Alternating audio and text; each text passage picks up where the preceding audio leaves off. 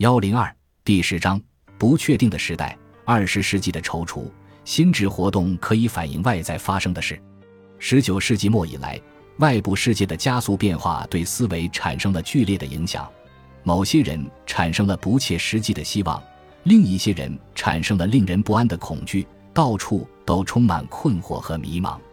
在衡量变化时，我们过去常常以万年、千年、世纪或世代为单位。到了现在，连一个星期都很漫长。此外，并非只在政治上如此，而是在每一种文化中都是如此。以失控的速度发生的变化，使过去似乎更难以追踪，未来更不可预测，现在则难以理解。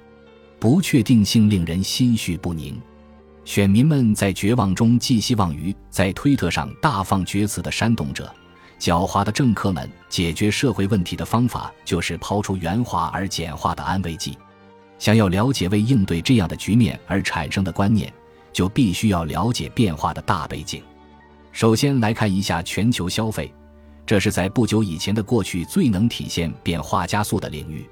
在二十世纪，它增至将近二十倍；与此同时，人口仅增长至四倍。工业化和城市化使得消费失控的猛增，这也许是不可持续的。人们应停下来反思以下事实：人均消费的增加，而不是人口的增加，在绝大多数情况下是造成人为环境压力的原因。疯狂消费主要是富人的错。最近的人口增长主要集中在穷人群体。与此同时，生产不可避免地随着消费而增长。富有的消费者可使用的产品范围以令人眼花缭乱的程度成倍扩增，特别是在技术创新、医疗服务和补救措施以及金融和商业工具方面。世界人口的增长重新引发了马尔萨斯式的忧虑，并不时在一些国家促使实施干预性的人口控制方案。但是，人数并不是他们所面临的大多数问题的罪魁祸首。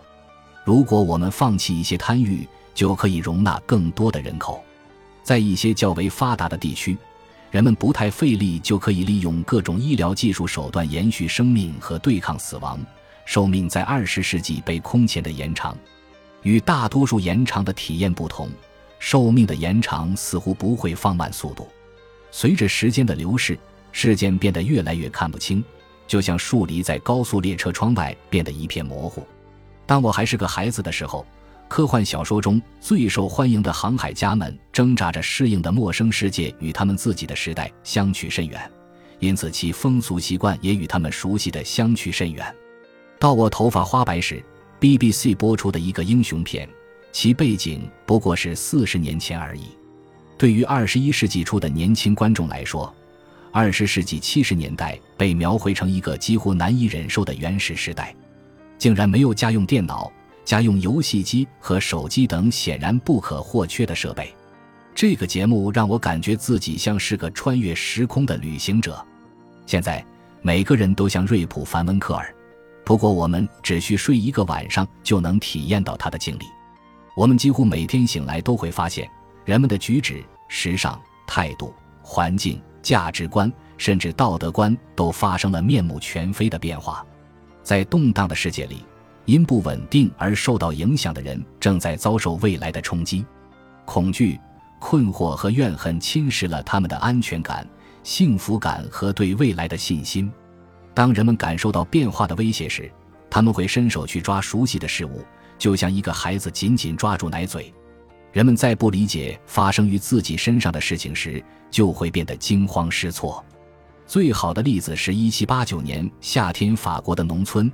当时，农民们在大恐慌下，高举着草叉和火把攻击那些被怀疑囤积粮食的人。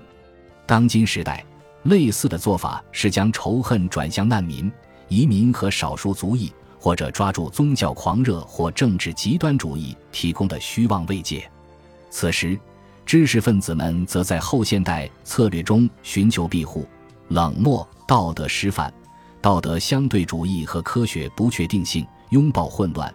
对一切不以为意。本章好像一个开拓的探险家，在不确定的海洋中航行。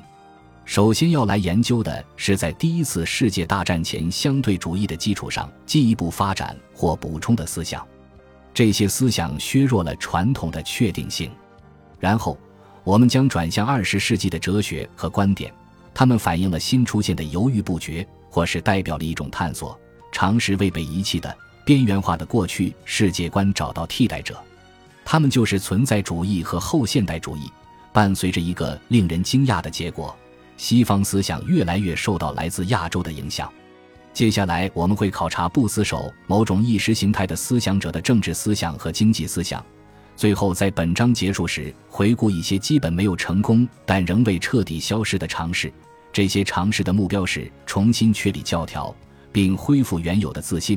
伴随这种尝试的是令人惊讶的两位同伴：科学主义和宗教激进主义。